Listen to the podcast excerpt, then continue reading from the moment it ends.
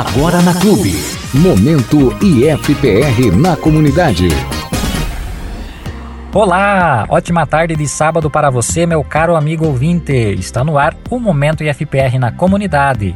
Este programa tem como objetivo divulgar os cursos, os projetos de pesquisa e extensão e demais acontecimentos que envolvem o IFPR Campus Palmas. Aqui vão nossos agradecimentos especiais à Rede Bom Jesus de Comunicação, nossa parceira, também aos professores, técnicos administrativos, servidores terceirizados e estudantes do IFPR que colaboram com a realização deste programa. Dia 20 de maio foi o Dia Nacional do Pedagogo e este será o tema do Momento Entrevista de hoje, em instantes. E agora, notícias do IFPR. Processo seletivo para os cursos superiores do IFPR está com inscrições abertas. Estão abertas as inscrições para o processo seletivo 2021 do IFPR, que seleciona candidatos aos cursos de graduação presenciais oferecidos pela instituição. A seleção de candidatos será realizada mediante processo seletivo exclusivamente por meio das notas obtidas em cada área do conhecimento no Exame Nacional do Ensino Médio, o ENEM. As inscrições podem ser feitas até o dia 7 de junho pelo site da Fundação de Apoio à Universidade Tecnológica Federal do Paraná, a FUNTEF. Para mais informações, acesse www.palmas.ifpr.edu.br.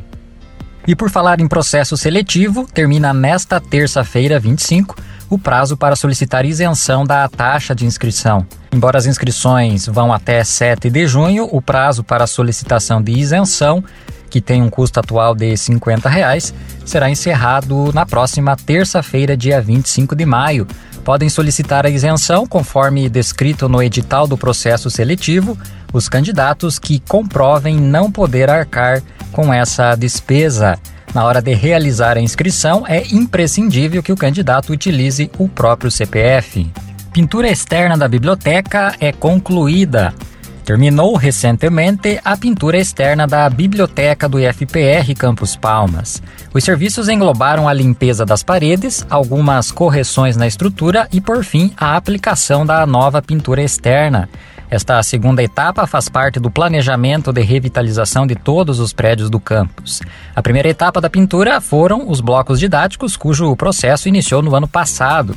A terceira etapa iniciou nas últimas semanas e engloba os serviços no laboratório de solos, blocos do setor esportivo, ou seja, ginásios, ginástica e bloco didático do ensino médio e educação física. A revitalização com os serviços de pintura está sendo possível pelos recursos da emenda parlamentar do deputado federal Aliel Machado, intermediado pelo vereador Paulo Banac e pelo ex-vereador Edson Lagarto, além de recursos próprios do campus economizados em 2020.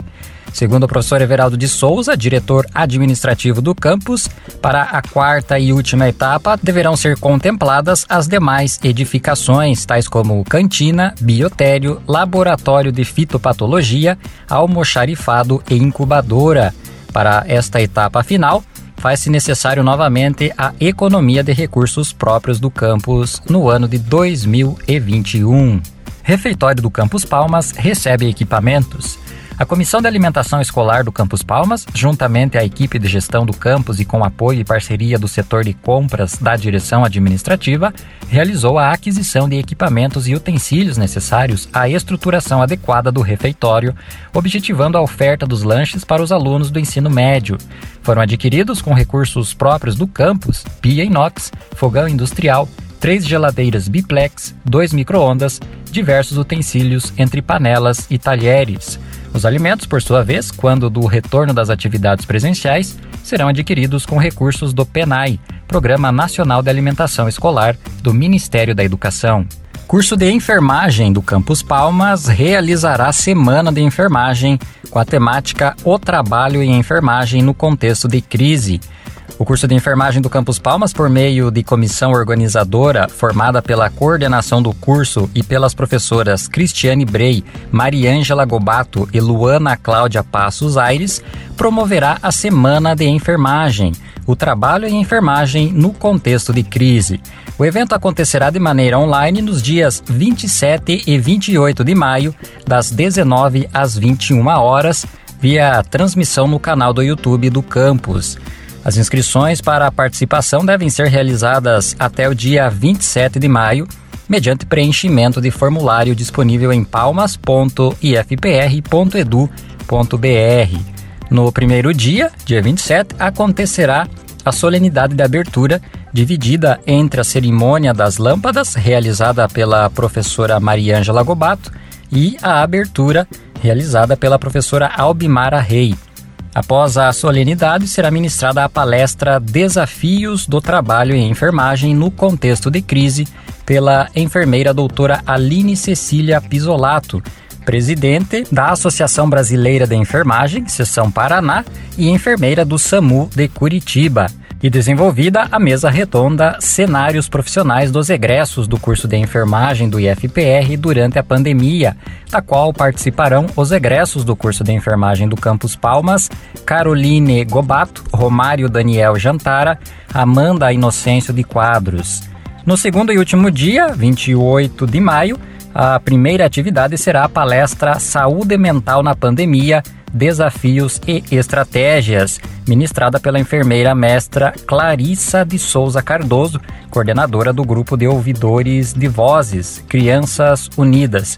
Em seguida, haverá a apresentação do grupo de pesquisa, extensão e inovação na saúde da mulher, neonato, criança e adolescente, pela professora Luana Cláudia Passos Aires, do IFPR Palmas.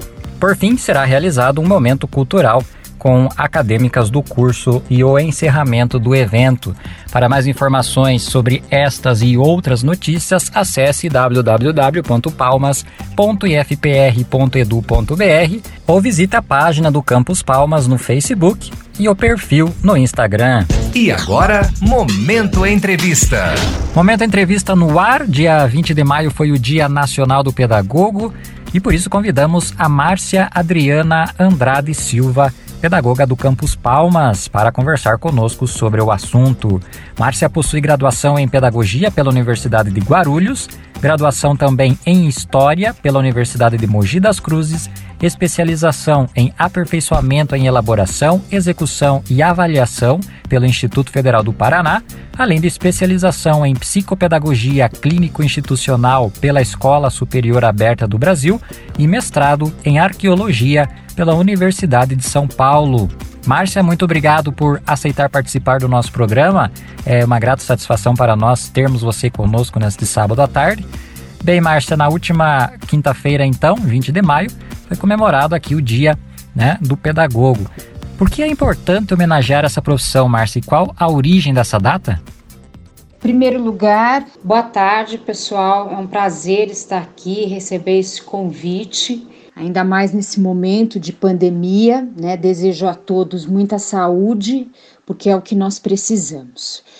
Uh, homenagear os pedagogos, na verdade, significa valorizar a educação escolar, que passa pelo ensino infantil, fundamental, médio e universitário. Não é uma educação espontânea, é uma educação organizada, coordenada, planejada, com a realização de diferentes tarefas e atividades coletivas. Na verdade, a gente está falando aqui em uma educação intencional, propositiva, consciente e transformadora. Por esse motivo, foi instituído pela Lei número 13.083, em 2015, o Dia Nacional do Pedagogo, para trazer maior reconhecimento e valorização ao trabalho de grande importância que esse profissional desempenha na sociedade brasileira. Nós estamos falando aqui de um profissional que trabalha numa escola organizada, numa escola que tem pretensões transparentes e claras. Muito bem. Um autor desconhecido disse, Márcia, abre aspas, Ser pedagogo é ter uma responsabilidade muito grande nas mãos, talvez até mesmo o futuro. Fecha aspas. Você concorda com essa frase? Por quê? Sim, eu concordo. Que ser pedagogo é ter muita responsabilidade nas mãos e ter também o futuro. Pois na educação somos responsáveis pelo futuro de milhares de crianças, adolescentes e até mesmo adultos. dependendo das possibilidades, recursos e comprometimento que temos com os projetos educacionais. Obviamente que precisamos estar comprometidos com o que fazemos. Que nós podemos, comprometidos, transformar a vida de nossos estudantes. Podemos melhorar o seu futuro e o futuro da sociedade em que vivemos. Não existirá de forma alguma, isso é uma crença que eu tenho, sociedade justa, de bem-estar social, com saúde e lazer para a maioria, com perspectiva de um futuro melhor, de um mundo melhor, diferente no futuro, sem que a gente passe por um processo educacional que nos torna a educação conscientes, se comprometida ou não. A questão não passa única exclusivamente pela aprendizagem de conhecimentos e habilidades profissionais.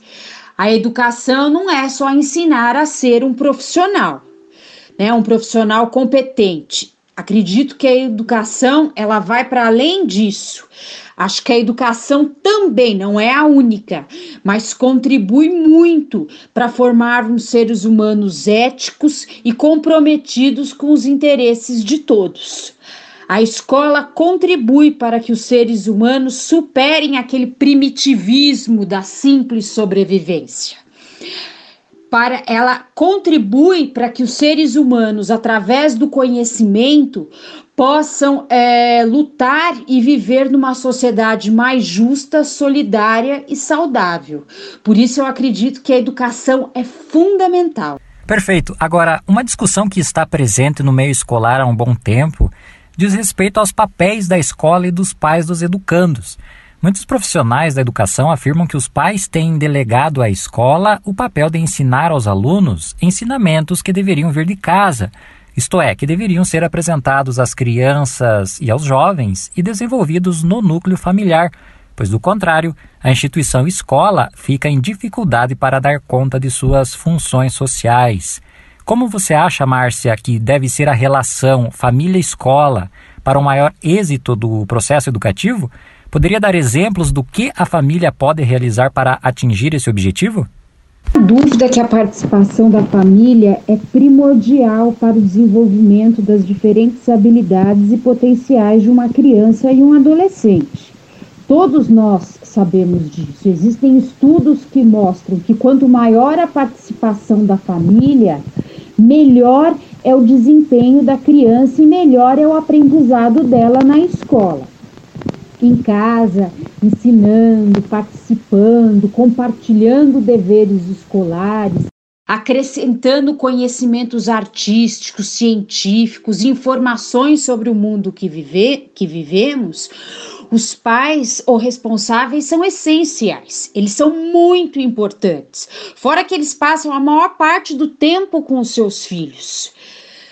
Na escola, a família também pode participar, pode participar das decisões através de conselhos que existem e estão abertos para os pais participarem, se fazer presentes nas reuniões de pais, dando suas opiniões, colocando o que eles esperam da instituição.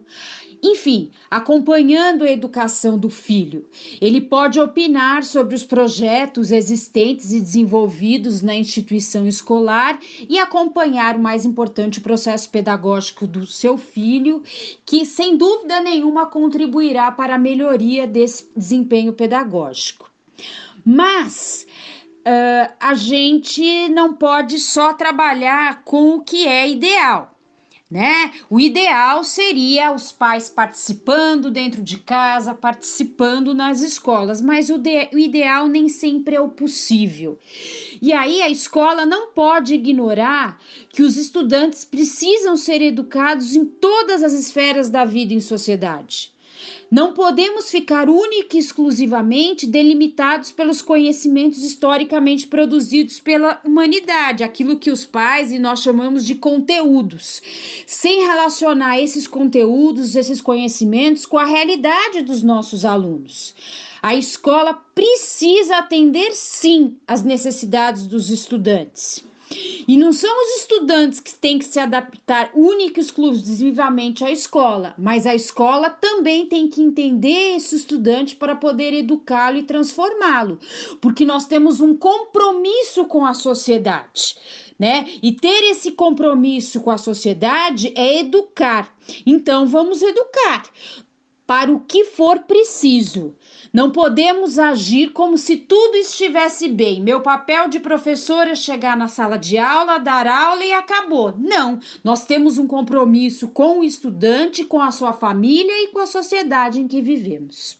O Campus Palmas do IFPR tem atualmente em seu quadro de servidores três pedagogas: você, a Juliana e a Luara. Qual o papel de vocês dentro do instituto? Ou seja, é, com que desafios vocês se deparam no fazer dessa profissão? Na verdade, para uma instituição com mais de 3 mil alunos, claramente nosso primeiro desafio, nós três pedagogos, é poder atender tantos, com tão poucos recursos e pouquíssimos profissionais.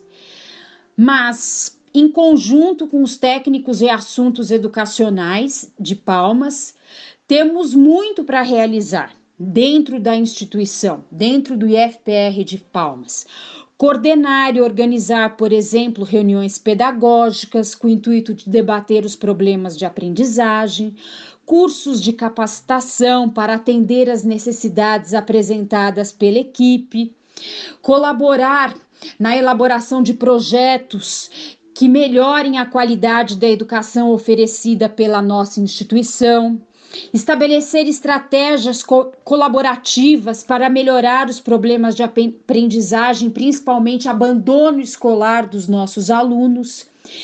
Eu creio que a maior complexidade está no fato de nós trabalharmos com pessoas né? Não é, ah, vamos decidir assim e assim será feito. Não são máquinas, porque as pessoas têm problemas, têm dificuldades, problemas pedagógicos, mas não são só pedagógicos. Tem dificuldades socioeconômicas, existem problemas emocionais, existem questões de saúde, existem problemas de relacionamento. Então, melhorar a educação significa lidar com todos esses problemas que fazem parte parte do que é ser humano. Educar significa transformar. E muitas vezes nossos estudantes apresentam resistências a essa transformação. Também não é fácil. Né? O que é também absolutamente normal é se deparar com resistências. Então, nós temos muitas resistências, muitos problemas e poucos profissionais.